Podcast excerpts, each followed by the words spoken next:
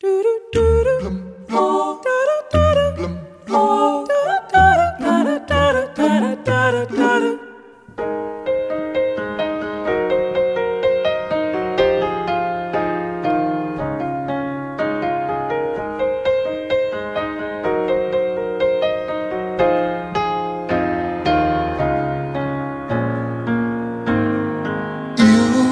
are so beautiful.